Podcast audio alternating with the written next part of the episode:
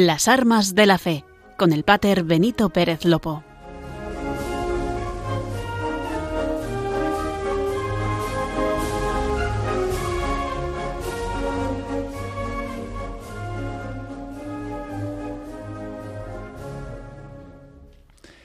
Muy buenas noches, queridos oyentes de Radio María. Les saluda con gran afecto y cariño el equipo de las Armas de la Fe, el programa de Radio María que nos aterriza en la realidad y en la pastoral del Arzobispado Castrense de España. En los estudios de la radio de la Virgen nos encontramos María Esteban y un servidor, el Pater Benito. Buenas noches, María. ¿Qué tal estás? Muy bien, Pater. Buenas noches. Y un saludo muy especial también a todos los oyentes que nos están escuchando. Eh, hoy quisiera enviar un saludo aún más especial a los que en estos momentos están atravesando el dolor de la enfermedad o de la soledad. Os dedicamos este programa para acompañaros y pedimos a todos los oyentes que recen por todos vosotros. Así es, María, el valor de su oración, como se nota en estos estudios. Hoy comenzamos con una nueva singladura. Nos acompaña desde los controles Juanma González, que hace posible que ustedes nos escuchen desde sus casas. Dicen, ya lo hemos dicho en otras ocasiones, que los fallos de los cocineros se tapan con las salsas, pero de los arquitectos con flores. Aquí los fallos de este equipo de las armas de la fe los tapan los técnicos desde sus controles.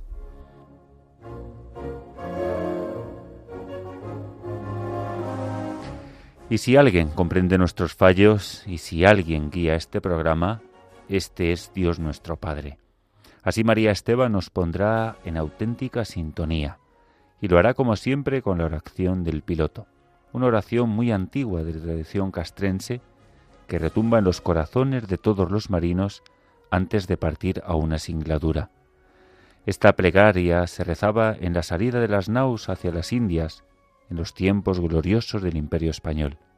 Así, mientras soltaban amarras, decían Larga trinquete en nombre de la Santísima Trinidad, Padre, Hijo y Espíritu Santo.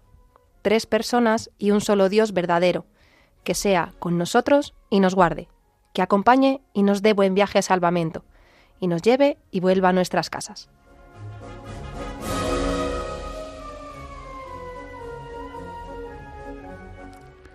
Qué importante es soltar amarras, emprender el camino y hacerlo siempre en presencia de Dios. Yo, desde que la escuché por primera vez en el muelle de Cádiz al zarpar el buque escuela Juan Sebastián del Cano, me quedé fascinado. Pero debo reconocer que desde que la rezamos aquí, me acompaña de una manera muy especial. Al salir de viaje, al emprender algún proyecto. Qué importante es hacerlo siempre en el nombre del Padre, del Hijo y del Espíritu Santo. En este programa sin ánimo de repetirnos, querríamos pues hacer un compendio de esta pastoral para que los oyentes de siempre puedan hacer una recapitulación, pero los nuevos oyentes puedan poner las bases, digámoslo así, de qué es las armas de la fe. Nos acompañará esta noche una voz ya conocida por todos.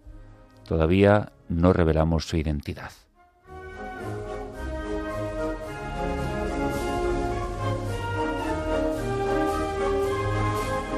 Por último, María Esteban dirigirá la sección bajo la bandera de Jesús y hoy lo hará con la figura de San Juan 23. Como saben, bajo la bandera de Jesús es una sección inspirada en los ejercicios espirituales de San Ignacio de Loyola, en esa meditación famosísima de las dos banderas. Huelga decir que además de ser un gran santo, pues también fue un gran militar. En esta meditación se nos muestra el mundo como un gran campo de batalla, donde se enfrentan dos ejércitos. El cristiano no puede permanecer indiferente ante esta lucha. Debe saber escoger cuál es su lugar y bajo qué bandera combatir. ¿Bajo la bandera de Cristo o bajo la bandera de Satanás? Con esta sección María Esteban quiere alcanzar tres grandes objetivos. El primero es poner de manifiesto cómo, a lo largo de la historia de la Iglesia, la llamada universal a la santidad ha sido asumida y vivida de manera audaz y ejemplar por muchos cristianos pertenecientes a la milicia. Ellos son los soldados santos. El segundo objetivo es poner de manifiesto que tampoco han faltado personas santas que en alguna época de sus vidas vistieron el uniforme del ejército y desempeñaron las tareas propias de militares. son los santos que fueron soldados. Y el último de los objetivos que veremos es alcanzar el que, programa tras programa, veamos cómo muchas de esas vidas ejemplares y las distintas advocaciones de nuestra Madre la Virgen son patronos de los ejércitos o de algunas armas o cuerpos de los mismos, cuya protección invocamos y cuyas enseñanzas son estímulos para hacer el bien y edificar la convivencia social en justicia y paz. Son los patronos de las Fuerzas Armadas, la Guardia Civil y la Policía Nacional.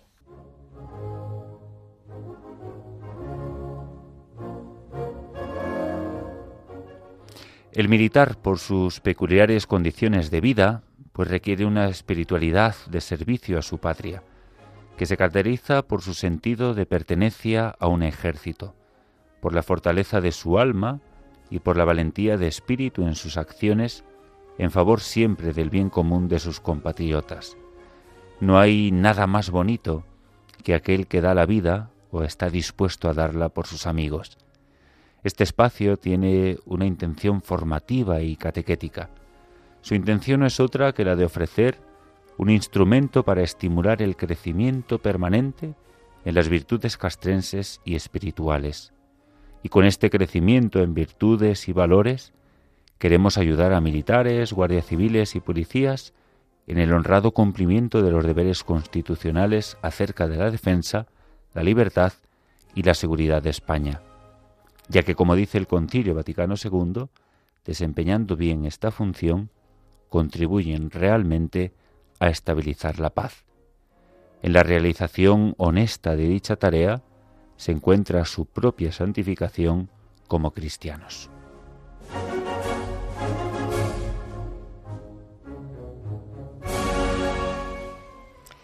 Por todo esto que les adelantamos, solo nos queda decirles que nos pueden seguir a través de la radio y también en la página web de radiomaria.es.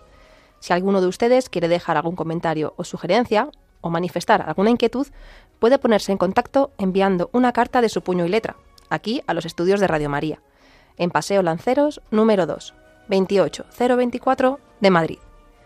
Estaremos muy contentos de atenderos. Les recuerdo la dirección, Paseo Lanceros número 2, 28024 de Madrid. Gracias por quedaros con nosotros. Están escuchando las armas de la fe.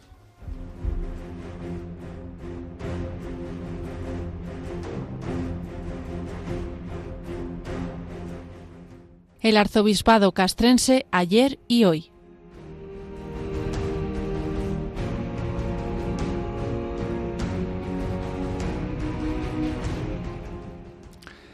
El recién fallecido Papa emérito Benedicto XVI decía que hay tantos hombres y mujeres de uniforme llenos de fe en Jesús que aman la verdad, que quieren promover la paz y se empeñan como verdaderos discípulos de Cristo para servir a su propia nación, favoreciendo la promoción de los fundamentales derechos humanos de los pueblos. Las armas de la fe, este programa de Radio María, nos ayuda a ver cómo ser santos ejerciendo la profesión militar en nuestro siglo y cómo esto es posible. Esta no es una cuestión forzada o tangencial, sino es la certeza de que los santos de la puerta de al lado, los hombres y mujeres de las Fuerzas Armadas y cuerpos de seguridad del Estado, viven en el aquí y en el ahora. Los militares son los grandes destinatarios del mensaje de la paz que los papas pronuncian cada uno de enero. Este enero se celebraba la 56 Jornada Mundial de la Paz, instituida por el Papa San Pablo VI en el año 1968, invitando a todos a la oración y a la reflexión sobre este don que pedimos incesantemente, para promover caminos orientados a la paz para la entera humanidad. Este año el Papa Francisco nos sorprendía con el título Nadie puede salvarse a sí mismo volver a partir del COVID-19 para trazar juntos caminos de paz. Ese era el tema del mensaje para este año 2023, que se abre precisamente con una exhortación del apóstol San Pablo a la comunidad de Tesalónica a permanecer firmes en la espera del encuentro con el Señor, mantener una mirada atenta sobre la realidad y los acontecimientos de la historia, Decía el apóstol San Pablo, en cuanto a los tiempos y momentos, hermanos, no necesitáis que se os escriba, porque bien sabéis que el día del Señor vendrá como ladrón en la noche.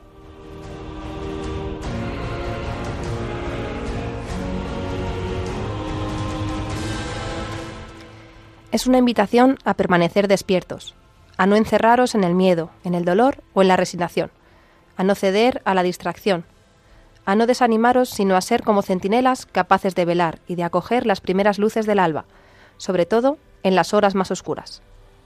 Es duro el texto del Papa, pero el Papa Francisco, aludiendo a esa dramática experiencia que todos experimentamos de la pandemia del COVID-19, describía la realidad que tristemente padecimos y sufrimos.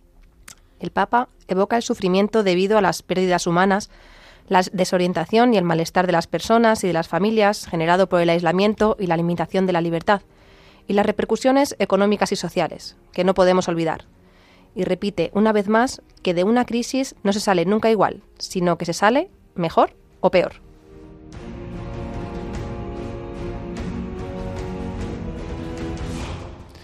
¿Qué hemos aprendido de esta situación de pandemia?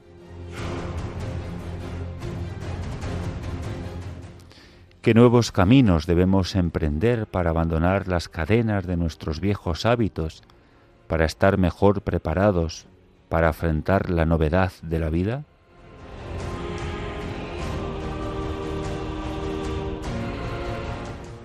¿Qué señales de vida y de esperanza podemos acoger para avanzar e intentar hacer mejor nuestro mundo?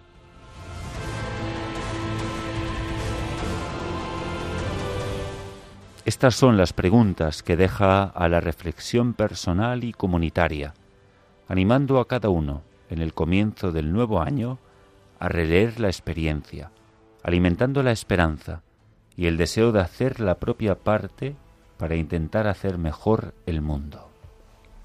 Desafortunadamente, la pospandemia ha reservado otro flagelo, una nueva guerra, en parte comparable al COVID-19, pero impulsada sin embargo por opciones humanas culpables. Por esto, es aún más necesario activar políticas y caminos de fraternidad y de solidaridad, apelando a la responsabilidad personal.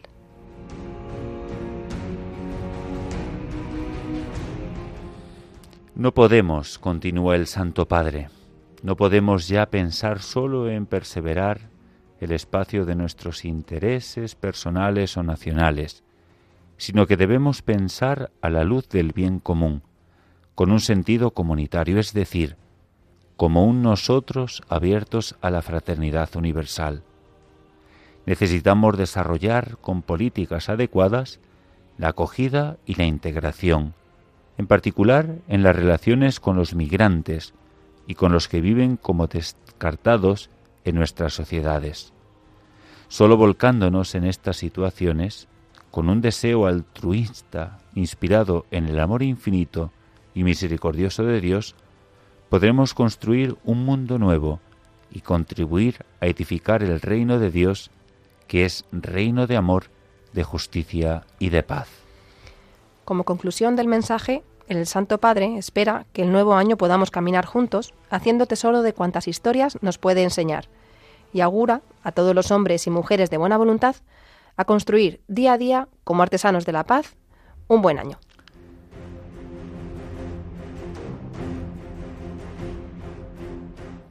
Y parece que pasada la gran tragedia del COVID-19, aparecen nuevas guerras y catástrofes. Señor Jesús, nato sotto le bombe de Kiev, abbi pietà di noi. Signore Gesù, morto in braccio alla mamma in un bunker di Kharkiv, abbi pietà di noi. Signore Gesù, mandato ventenni al fronte, abbi pietà di noi. Perdonaci se queste mani che avevi creato per custodire si sono trasformate in strumento di morte. Perdonaci, Signore, se continuiamo ad uccidere nostro fratello. Perdonaci la guerra, Signore. Signore Gesù Cristo, Figlio di Dio, ti imploriamo, ferma la mano di Caino, illumina la nostra coscienza, non sia fatta la nostra volontà, non abbandonarci al nostro agire. Fermaci, Signore, fermaci.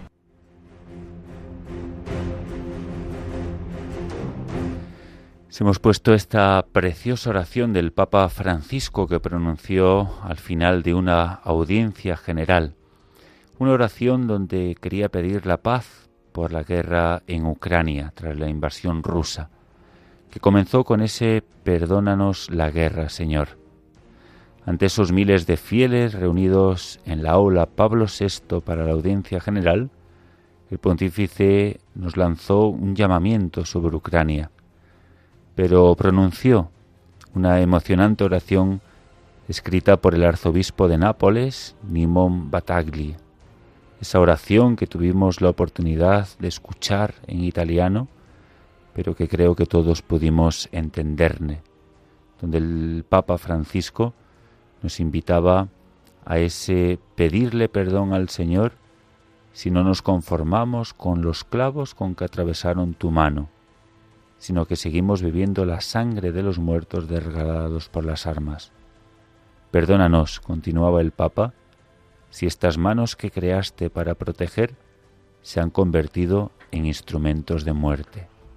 Perdónanos si seguimos matando a nuestro hermano, si seguimos como Caín, quitando las piedras de nuestro campo para matar a Abel.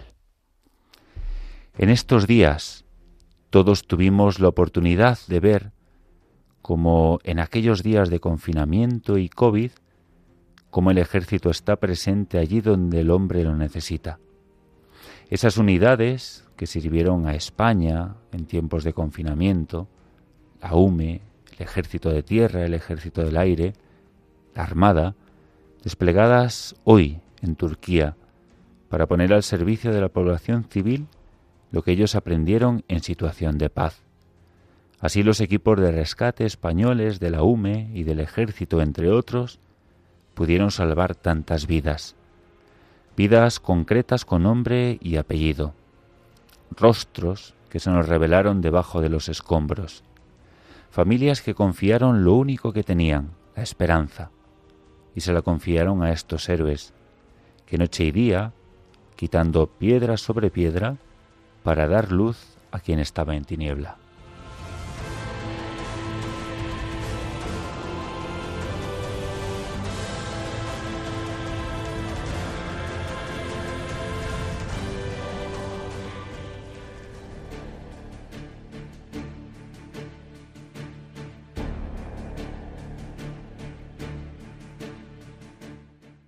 Capellanes al servicio de las Fuerzas Armadas.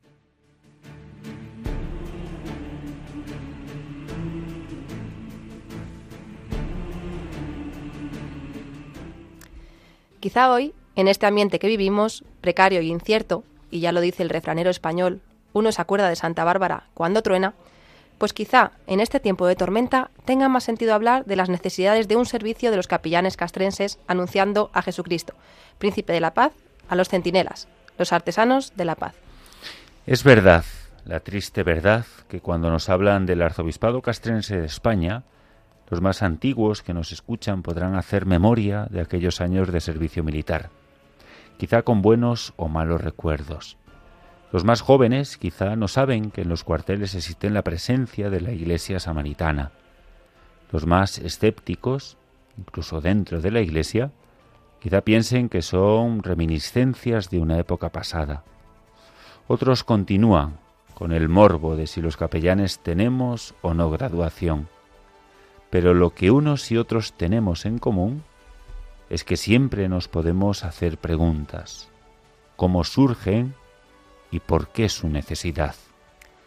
La atención religiosa en el ámbito militar es una realidad que cuenta con una gran tradición. Tiene unas raíces históricas tan antiguas como el mismo ejército y su razón de ser en la solicitud que siempre ha tenido la Iglesia por ofrecer asistencia espiritual a los militares estos constituyen un grupo social que por la naturaleza de su estado y por las condiciones peculiares de su vida necesitan una concreta y específica forma de asistencia espiritual. Al servicio de los primeros servidores de España, que son los hombres y mujeres encuadrados en los ejércitos, Guardia Civil y Policía Nacional, están los capellanes castrenses, que forman el servicio de asistencia religiosa de las Fuerzas Armadas, conocido como SARFAS.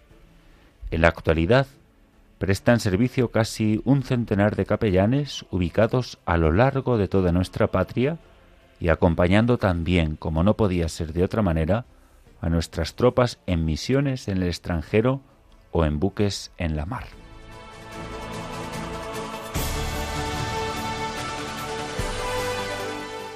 Porque la fe cristiana no está reñida con la milicia.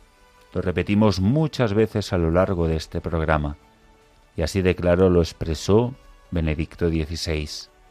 Pienso, decía el Papa recién fallecido, pienso en particular en el ejercicio de la caridad en el soldado que socorre a las víctimas de los terremotos. Qué actuales estas palabras. Así como en los prófugos, poniendo a disposición de los más débiles su propia audacia y su propia competencia. Pienso en el ejercicio de la caridad en el soldado, comprometido ocupando en desactivar minas, con riesgo y peligro personal, en las zonas que han sido teatro de guerra, así como también en el que en el ámbito de las misiones de paz patrulla ciudades y territorios a fin de que los hermanos no se maten entre sí. Hay tantos hombres y mujeres de uniforme llenos de fe en Jesús que aman la verdad, que quieren promover la paz y se empeñan como verdaderos discípulos de Cristo para servir a su propia nación, fortaleciendo la promoción de los fundamentales derechos humanos de todos los pueblos.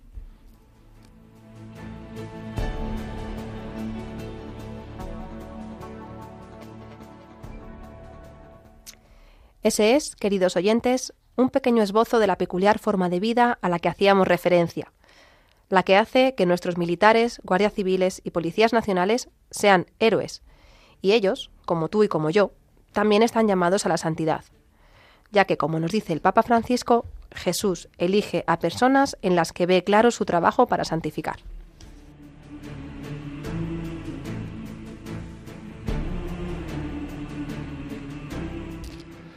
Hoy, de ese centenar de capellanes tenemos la suerte de contar en los estudios de la Radio de la Virgen con un joven capellán.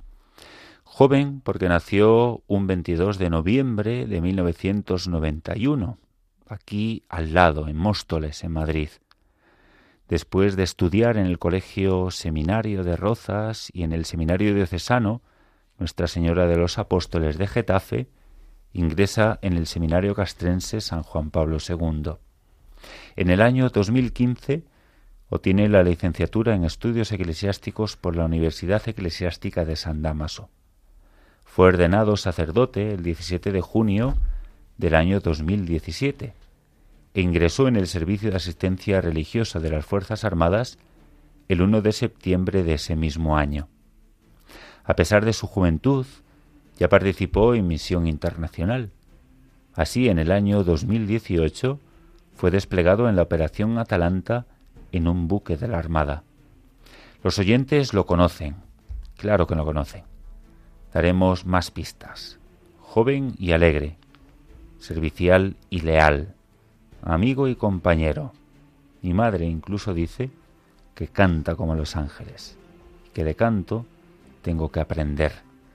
Pero lo más importante de su currículum hasta la fecha es que el 1 de septiembre de 2020 fue destinado como vicario parroquial de la parroquia castrense Santa María de la Dehesa. Hoy nos acompaña el pater Ismael Montero. Buenas noches, querido Ismael. Bienvenido a los estudios ya conocidos de Radio María. Buenas noches y un saludo también a todos los oyentes de Radio María y muchísimas gracias, tanto a ti, Benito, como a, a María por esta pedazo de presentación que desde luego no me merezco para nada. Muchísimas gracias. Nada, una de las cosas que tiene la radio es que todos los oyentes nos ponen voz pero bueno, no nos identifican. Eh, ya dijimos cuándo, pero dónde y en el seno de qué familia se cría el Pater Ismael. Pues yo me crío en Méntrida, en un pueblecito de Toledo, ya muy pegadito aquí a Madrid, en la frontera prácticamente. Y pues mi familia, pues tanto mi madre como mi padre, Ismael y Mariluz, y mis hermanas Norma, pues que desde prácticamente siempre ha compartido conmigo, hasta la más pequeñita, que llegó prácticamente al entrar yo al seminario, que se llama Valle. Y pues ese es más o menos mi origen, junto con haber nacido en Móstoles y, y poco más.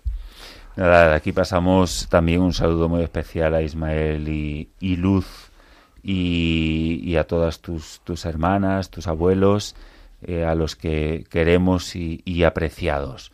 Eh, terminados los, los estudios ¿no? en el colegio del pueblo, ¿no? me imagino, pues pasas al seminario menor. ¿Por qué razón? ¿no? ¿Vocacional o estudiantil? Pues en mi caso fue estudiantil. Mis padres vieron, eh, pues por mi manera de ser, ¿no? Y por mi manera de, de actuar, sobre todo más en la niñez, que, tenía que meterme en algún colegio más eh, con disciplina, con ciertos valores, eh, para hacer carrera, básicamente para que pudiera estudiar, porque si no, pues eso, en un instituto normal, pues seguramente no hubiera mm, sacado adelante estudios y demás por pereza, por vagancia, eh, tendría mucho pues a eso, a ser más dejado que otra cosa. Y pues eso, entré al seminario menor de Rozas, eh, no como seminario menor, por lo menos mm, ni yo me planteaba nada, ni mis padres mucho menos, sino por, por eso, por razón estudiantil hasta aquí el, itinerario es común. Yo también era muy buen estudiante, entonces mis padres decidieron meterme en el seminario para que aquello que decían siempre en Orense, que te arreglen los curas, ¿no? Y así a mí me enviaron al seminario menor de la Inmaculada en Orense. ¿En qué momento, no? Uno pasa de, de ser, bueno, pues un estudiante con retardo, ¿no? A, ¿En qué momento de tu vida pensaste que sería bueno dar el salto al seminario mayor, ¿no? Porque existe un seminario menor donde uno entra por motivos vocacionales o no, pero que al final al uso es como un colegio internado, ¿no? Donde uno, un estudiante puede hacer la ESO y bachillerato, pero que no se necesita, ¿no? Digamos, un, una vocación concreta al, al sacerdocio, pero sí que para dar el paso al seminario mayor. ¿En qué momento de tu vida pensaste que sería bueno dar ese salto al seminario mayor? Pues en mi caso vino al final, prácticamente. Terminé todos los estudios de, de, la ESO y del bachillerato y justo en, en, el segundo de bachillerato, en una peregrinación que, que, hicimos, pues porque nos teníamos que confirmar, eso es uno de los requisitos que pedía el colegio por ser colegio religioso, por ser seminario menor, que nos confirmáramos, eh, había que hacer algunas actividades. Y una de ellas pues, fue una peregrinación al castillo de Javier. Y allí, en, esa excursión que hicimos, justo en la capilla donde está el Cristo de Javier, eh, pues descubrí más o menos mi vocación, ¿no? En aquel Cristo que me llamó muchísimo la atención porque es el único, al menos que yo conozco, que, que está sonriendo.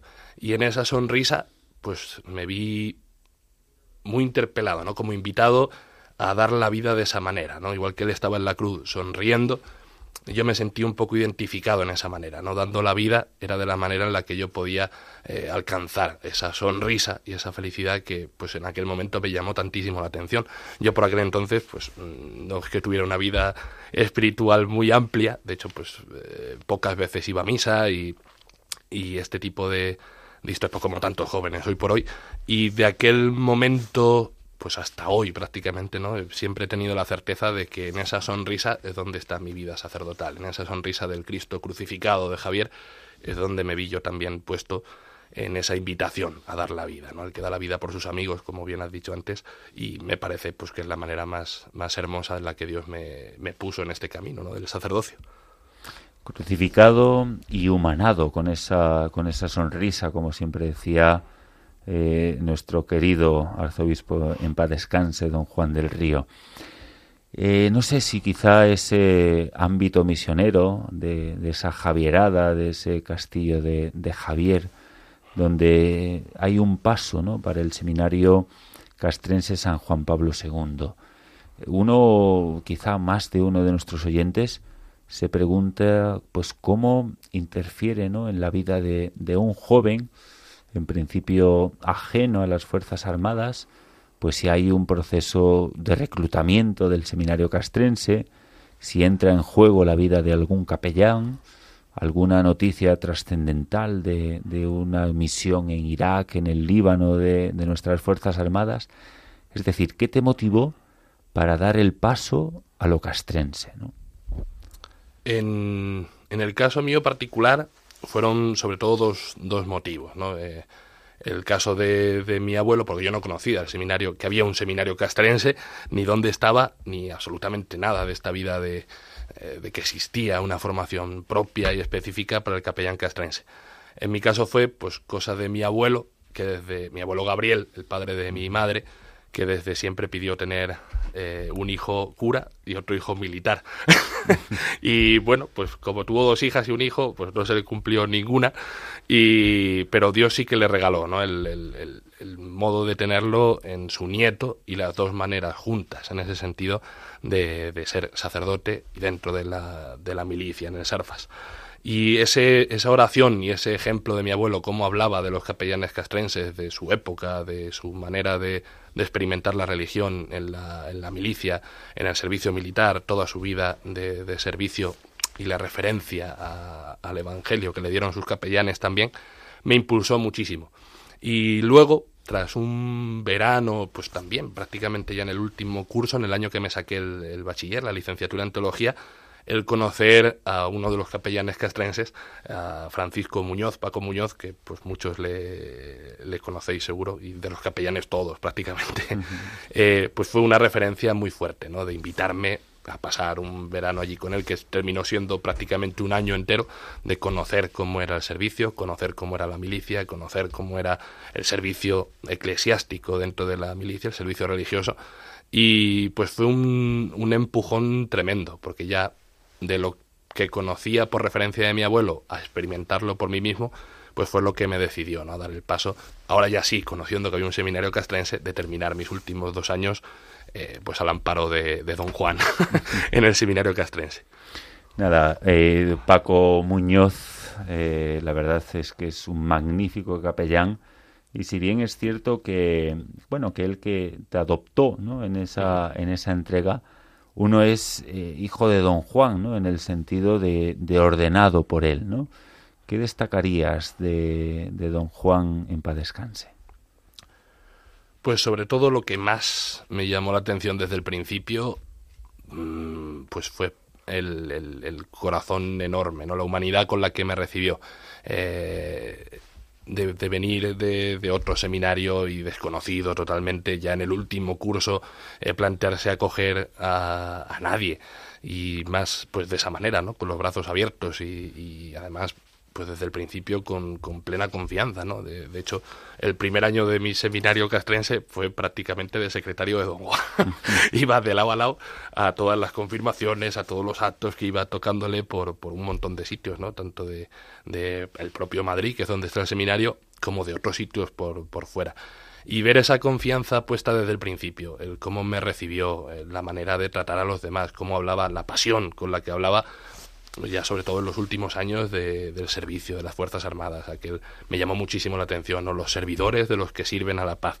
Eh, pues fue un, un, momento en el que sí que destacaría mucho esa, ese corazón y esa humanidad que don Juan me mostró desde, desde el principio y la confianza plena, pues prácticamente sin conocerme desde el primer día. Yo recuerdo el día en que tomando un refresco me dijo, niño, te voy a enviar a uno bueno, bueno, ¿no? Pero antes de la dehesa eh, estabas en Ferrol, eh, con la Armada, ahora en el Ejército del Aire, aquí destinado en la base aérea de, Cuatro Vientos, también en, en la unidad de, de, Capitán Sevillano y también el centro del CEISFAS, ¿no? del, del Ministerio de Defensa. Eh, pero en ese tiempo de la Armada, eh, ¿qué tal es la experiencia de la misión en la mar? Pues es una experiencia muy, muy agotadora, porque por un lado ves la, la, la realidad de que mucha gente sobre todo los religiosos, pero también incluso gente no religiosa te necesita, te comenta, te habla, eh, van, acuden a ti para un montón de, de, situaciones personales, ¿no? Y a la vez, eh, pues tremendamente, no sé cómo decirlo, te, te llena el, el, corazón. Entiendes qué significa ser capellán castrense, justo en la misión, ¿no? que es donde, eh, donde tenemos todo el sentido y donde tenemos eh, especial relevancia ¿no? el servicio religioso, cuando no hay posibilidad de, de, acceder a los sacramentos, de acceder a una mm, dirección espiritual, a una un consejo de, pues eso, de un capellán, de un, de un sacerdote, pues en ese momento es donde, donde más se nota. Y sí que la viví como una experiencia eso, muy, muy vivificadora, muy llena en ese sentido, ¿no? De sentirme realizado como sacerdote, de sentirme eh, puesto en el sitio en el que creo que Dios me quería en ese momento. De hecho, tuvimos casos de todo, incluso un, pobre hombre al que me llamaron a las 3 de la mañana prácticamente para, para socorrer y para atender a aquella persona porque tuvo una tentación muy fuerte de suicidio, ¿no? Al estar alejado de la familia, al estar alejado de los suyos y por un disgusto que tuvieron en, en la casa, pues el hombre se vio desesperado y terminó pues, pues casi haciendo una, una locura, ¿no? Y ese momento de la confianza plena en, en un chaval, porque al final por mucho la gracia está y creemos en la gracia sacerdotal, por supuesto, pero por mucho que sea uno sacerdote y por mucho que sea religioso el que comanda, eh, pues en aquel momento el, buque de, asalto anfibio del Castilla, que tengan esa confianza a un chaval de 28, 27 años para decir, oye, mira, uno se ha intentado suicidar, vente y habla con él, pues tremendo. Y muchísima gente, la que digo religiosa y no religiosa, simplemente por tener un rato de apoyo, de desahogo, de sosiego, de paz, de poder acudir a un amigo, si es que al final es, es así un poco la experiencia. Nosotros tenemos la suerte de estar en una parroquia física, ¿no? Pero muchas veces eh, los oyentes, ¿no? Cuando hablan eh, con nosotros, que nos encontramos a unos y a otros, ¿no? aquí la propia María, que tenemos al, al lado, eh, pues dice, bueno, ¿cómo es la vida de un capellán castrense, no? Porque el párroco de mi pueblo, pues a lo mejor baja a, media hora antes de misa toca la campana, 15 minutos antes de misa toca la campana. Es decir, ¿cómo es la vida de un capellán en un buque de la Armada? Pues mm, con el horario de todo el mundo y sobre todo adaptándote mucho a la situación del buque. En un buque pues hay un montón de ejercicios, un montón de de simulaciones, de tal. Incluso nosotros en el momento tuvimos también que actuar con uno de las, de las lanchas o de las embarcaciones piratas que hay por la zona de, de Somalia, Mogadiscio, el propio Djibouti, que es donde teníamos como el puerto base de la misión. Y en, entre todas estas historias, que muchas veces incluso te dan algún susto, pues tienes que adaptar, ¿no? Horario de misas, horario de sacramentos, horario de, atención a la gente, eh, a, la vida que tienen ellos. había días muy normales, pues como el de una parroquia, y había días eh, totalmente excéntricos, ¿no? De acostarte a las 3 de la mañana por acompañar a los de la panadera, como llaman a la última eh, guardia, la del alba, la que es ya las últimas horas de la noche hasta el amanecer eh, por quedarte a hablar con alguno que necesitaba en ese momento por, por mil historias, ¿no? Y las misas también van cuadrando ahí. Yo recuerdo sobre todo una de las veces con todo el día planeado, que teníamos pues dos misas, una por la mañana y otra por la tarde, para poder cuadrar todas las guardias y que todo el mundo que quisiera pudiera acudir y por un susto que dieron los, la, armada de, de, Irán, si no recuerdo mal, eh, pues tuvimos que suspender una de las misas porque, claro, todo el buque empezó eh, en, estado de, de, alerta, de alarma total, cada uno a su sitio y cada uno en su puesto donde tenía que estar, eh, porque, claro, había uno de los buques de, esta armada que no daba señales de, de, ser ni aliado o al menos neutral, ¿no? Iba totalmente enfilado hacia, hacia el buque nuestro. Entonces, pues con algún susto así y sobre todo adaptándote al ritmo de vida que tiene la propia dotación del barco, la propia dotación del Castilla en este caso. Ahí acercarse al gran flotador del pater, ¿no? Sí, sí, sí. La desesperación hace muchísimo. Nada, siempre aquel, aquel lema que reza siempre todos los buques de la Armada, ¿no? El que no sepa rezar, que vaya por esos mares, verá cómo lo aprende sin enseñárselo a nadie. Totalmente. Una de las cosas que, que aprendió rápido y pronto el actual arzobispo castrense, don Juan Antonio, de su predecesor, ¿no? es esa necesidad del plan pastoral pero también la necesidad de, que el capellán castrense pues casi que tiene que reinventarse a diario. ¿no? Pasar destinado eh, en plena pandemia a la parroquia Castén Santa María de la Dehesa y haces tu traslado de Ferrol a Madrid, ¿no? ¿Qué tal el aterrizaje en la parroquia con esta incertidumbre ¿no? de, de la pandemia y en este tiempo tan peculiar al que ya hacíamos referencia, pero que todos los oyentes y todos nosotros hemos experimentado en nuestra propia vida? Pues fue por eso, por la situación de la pandemia, un momento algo extraño, porque claro, llegábamos recién abiertas muchas limitaciones, con otras muchas todavía vigentes, y pero fue una adaptación muy buena desde el principio. Yo me quedo con una frase que me dijo tanto don Juan mismo a la hora de, cambiarme el destino, como ya Paco Muñoz en la época aquella en la que me acogió en su casa, de todos los destinos. Eh, entra uno llorando por dejar lo que deja en el anterior y sale uno llorando también, ¿no? Y es un poco la experiencia que viví. Yo salí de Ferrol pues con mucha pena por las escuelas de la Armada, que eran las que llevaba, con mucha pena por un montón de amistades que dejaba allí, y pero desde el principio prácticamente al llegar aquí a la parroquia, tanto a la Basera de Cuatro Vientos, a los otros destinos, Capitán Sevillano, el PC Masacón, el CEISFAS, eh, pues fue una acogida tremenda desde, desde prácticamente el inicio, ¿no? De gente que me recibió con los brazos abiertos, el encontrarme, pues,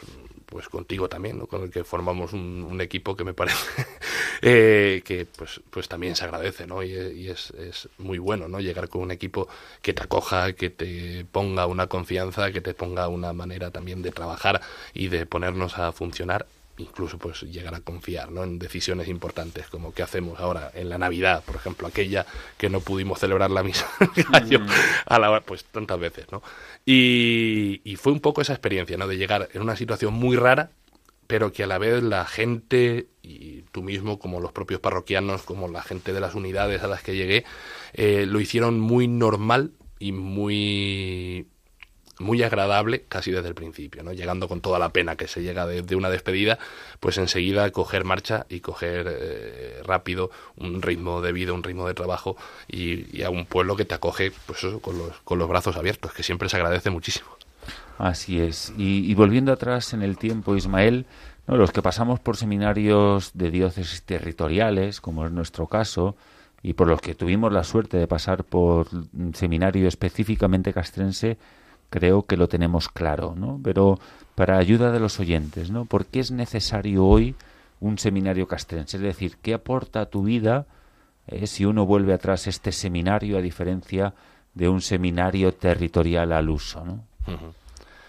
Hombre, mm, sobre todo por la vocación específica, que no, no todo el mundo sirve para lo mismo, igual que yo no, seguramente ni, ni, tú ni yo tengamos una vocación de misioneros o de, o de cura de pueblo o de monje franciscano o de fraile franciscano, lo mismo da, eh, pues esta vocación es muy específica y la formación yo creo que también tiene que ser específica, ¿no? Igual que todos compartimos la misma formación en teología, en espiritualidad, eh, en las formas de ser sacerdote, luego en cada sitio concreto, pues no es lo mismo ser cura de León que ser cura de Barcelona, ¿no? Pues, pues en este caso casi con más razón. ¿no? no es lo mismo ser cura civil que cura militar, en el aspecto de que el pueblo de Dios es distinto, las necesidades son distintas, hay que reprogramarse prácticamente todos los días por adaptarte al ritmo de vida, de trabajo, a las necesidades propias que, que tiene cada uno.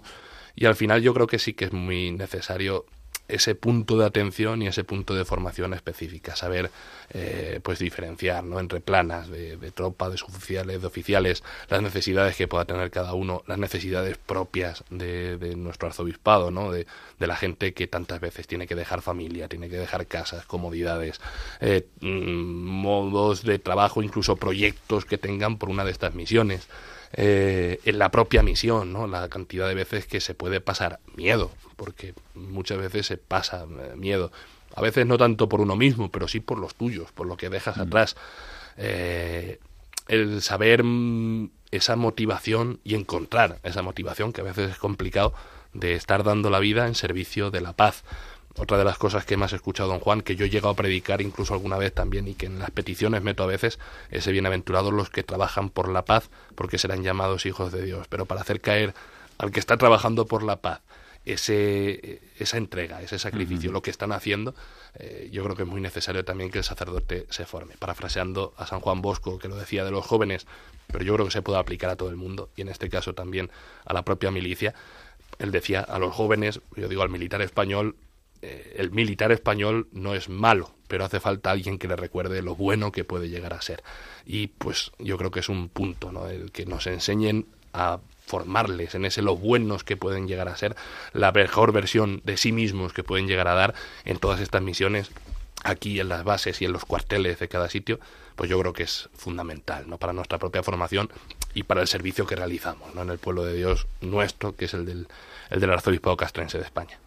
Así es, por lo menos saber distinguir un cabo de un general y no hacer como aquella famosa ministra Manda firmes, capitán. Sí, sí. Eh, pero bueno, el, no sé si saben eh, los oyentes, no, yo sobre todo, bueno, aludimos muchísimas veces en el programa de las armas de la fe a la espiritualidad de la trinchera, ¿no? que es esos momentos de, de soledad que solamente vive el militar, ¿no? que es aquel que se enfrenta o que tiene enfrente un punto de mira eso es lo que nos distingue a la mayoría de los españoles de a pie de aquellos hombres y mujeres que sirven a las Fuerzas Armadas y cuerpos de seguridad del Estado. Yo pienso siempre en los policías nacionales que reciben una llamada, que se personan en un edificio, que tocan a un timbre, que abran una puerta. ¿Qué hay detrás de esa puerta? Nunca lo sabes.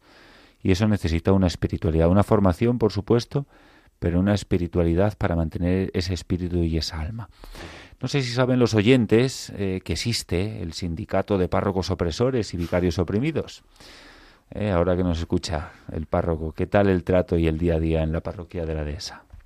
Ya lo había dicho antes con la presentación, pero la verdad es que es fenomenal. Lo de, es verdad que siempre va a haber esa reivindicación, porque uno tiene que ser el que tome las decisiones, el que lleve las riendas de, de la parroquia. Pero yo por todos los destinos que he pasado, incluso antes, y en este también lo, veo de esa manera, el, el, vicario tiene la responsabilidad también y el deber de saber quién es el responsable último de cualquier decisión que se va a tomar en la parroquia. ¿no? Esto de los, del sindicato de vicarios oprimidos es verdad que es la gran broma, pero en el fondo el que, el que es un poco sensato, el que tiene un poco de sentido común, sabe ¿no? que uno puede dar su opinión, uno puede, sobre todo cuando cuentan con ella, y que yo desde luego estoy encantado con eso, ya te lo he dicho más de una vez, eh, la confianza que se ponga en uno, y por supuesto que se agradece, eh, pero en cualquier decisión, en cualquier momento de, de no estoy de acuerdo, en cualquier momento incluso de que pueda haber un enfrentamiento, que podría llegar a haberlo, ser consciente de que, de que al final el, último responsable no vas a ser tú como vicario, es el párroco. Yo es la dinámica que he llevado siempre, la dinámica que intento llevar ahora también aquí en la dehesa. Doy mi opinión cuando se puede, aporto lo que pueda aportar, hago el servicio que pueda hacer, que gracias a Dios creo que es. Eh, pero al final entiendo que el responsable de la parroquia es el párroco. Y de la misma manera que actúo ahora, espero que si algún día me toque, eh, Dios mm, no lo quiera, en ese sentido, ser párroco, pues que el que me toque de ayudante o el que el obispo tenga bien mandarme de, vicario parroquial tenga la misma sensatez y el mismo sentido común, de decir, yo puedo aportar lo que Dios me permita aportar, pero al final el que tiene que tomar la decisión, porque va a ser el que responda, es el párroco pues exactamente igual que en las unidades, ¿no? Yo respondo de mi servicio religioso. Si viene un sacristán a decirme que él opina que se hace mejor de otra manera, me parece estupendo. usted opinará lo que quiera, pero el que tengo que rendir cuentas al coronel soy yo. Pues exactamente igual. Así es, muchísimas gracias, eh, Pater Ismael Montero, por tu entrega, por tu cariño, por tu lealtad y gracias por estar hoy con nosotros en las armas de la fe y por mostrarnos un poquito esta experiencia de, de, tu vida como capellán castrense, de traer a todos los oyentes pues un esbozo ¿no? de, de esta realidad tan peculiar, tan personal, pero también tan rica en experiencias. Muchísimas gracias. Gracias a vosotros por la invitación y por la confianza también. Oye, que también darse un poco a conocer no viene mal. Así es. Nada, pues María Esteban nos traerá a continuación la vida de un gran santo y pastor que en una etapa muy concreta de su vida fue militar y que su aportación a la Iglesia y al ejército fue notable en sus escritos. No obstante, las armas de la fe nos anima a no buscar a los capellanes y militares santos en el pasado, sino también en la actualidad entre nosotros, en los cuarteles, buques, bases y demás centros militares. Tenemos ejemplos de la santidad de la puerta de al lado. Dejémonos estimular por los signos de la santidad que el Señor nos presenta a través de los más humildes miembros. Hoy tuvimos la oportunidad de tener con nosotros a uno de estos miembros, el Pater Ismael Montero.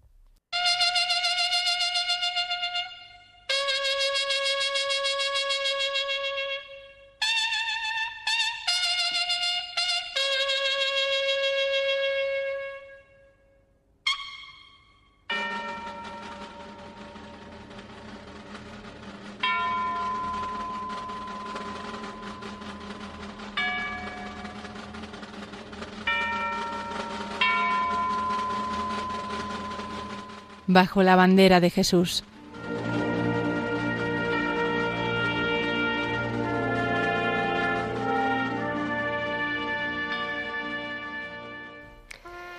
Esta sección se la vamos a dedicar hoy a San Juan XXIII, conocido popularmente como el Papa Bueno, caracterizado por su notable sentido del humor. El suyo fue un pontificado breve, pero que cambió el curso de la historia.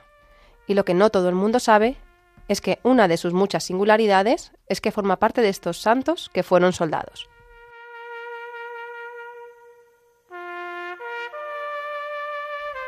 San Juan XXIII, de nombre secular Angelo Giuseppe Roncalli, nació el 25 de noviembre de 1881 en Soto il Monte, cerca de Bérgamo, Italia, en el seno de una numerosa familia campesina de profunda tradición cristiana.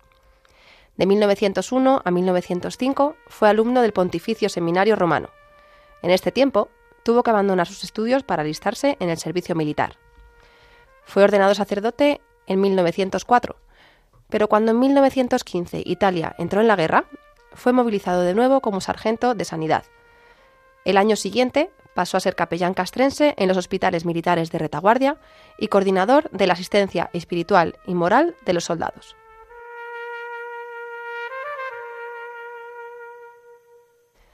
Amaba profundamente la patria. En sus propias palabras, en una carta que escribió a su hermano le decía, Nosotros sabemos que el amor a la patria no es más que el amor al prójimo, y esto se confunde con el amor de Dios.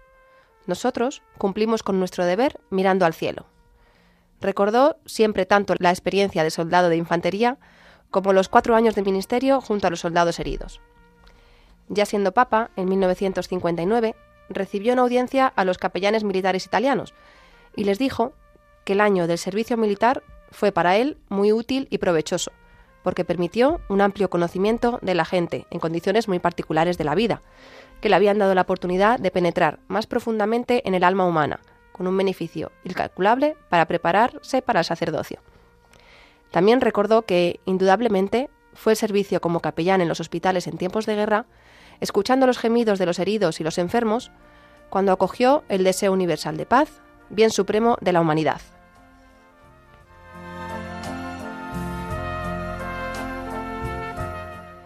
Su pontificado, que empezó el 28 de octubre de 1958, duró menos de cinco años y lo presentó al mundo como una auténtica imagen del buen pastor. Convocó el Sínodo Romano, instituyó una comisión para la revisión del Código del Derecho Canónico y convocó el Concilio Ecuménico Vaticano II. Su persona, iniciadora de una gran renovación en la Iglesia, irradiaba la paz propia de quien confía siempre en el Señor. Falleció la tarde del 3 de junio de 1963. Juan Pablo II lo beatificó el 3 de septiembre del año 2000 y estableció que su fiesta litúrgica se celebre el 11 de octubre, recordando así que Juan XXIII inauguró solemnemente el Concilio Vaticano II el 11 de octubre de 1962.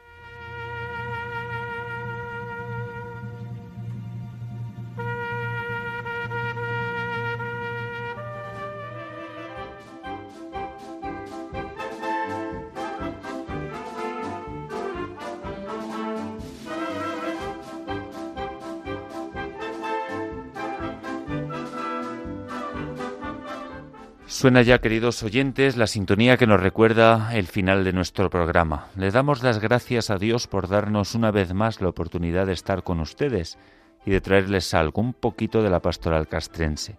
Hoy tuvimos la oportunidad de acercarnos a la vida y al ministerio del Pater Ismael Montero. todos los que están acostumbrados y nos siguen y participan a través de las misas de Radio María a las 10 de la mañana, que casi siempre se conectan con la parroquia castrense Santa María de la Dehesa, están acostumbrados a escuchar su voz. Hoy pudimos acercarnos a su vida, ver esta experiencia como capellán castrense en los momentos de misión en los que participó y también en su día a día en los destinos actuales. Con María Esteban tuvimos la oportunidad de acercarnos en bajo la bandera de Jesús a la vida de San Juan XXIII, Papa, quien fue capellán castrense y también participó en el servicio militar. Esa experiencia le fraguó para escribir, para meditar y sobre todo para ser un gran abanderado de la paz en el mundo. Recordarles que pueden volver a escuchar este programa con los podcasts de Radio María en su web o a través de su aplicación. Y si nos quieren dejar algún comentario o sugerencia, pueden escribirnos una carta aquí a los estudios de Radio María, en Paseo Lanceros número 2, 28024 de Madrid. Estaremos muy contentos de atenderos. Continuamos la programación de Radio María con sus informativos.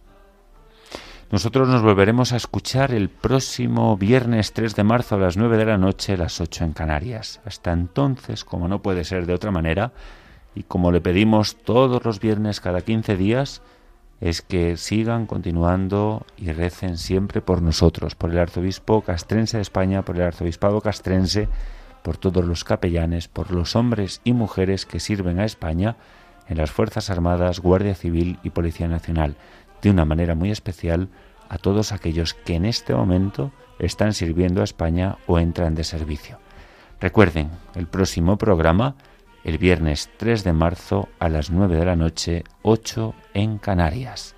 Recen por un servidor, por María Esteban y su familia. Que Dios le bendiga.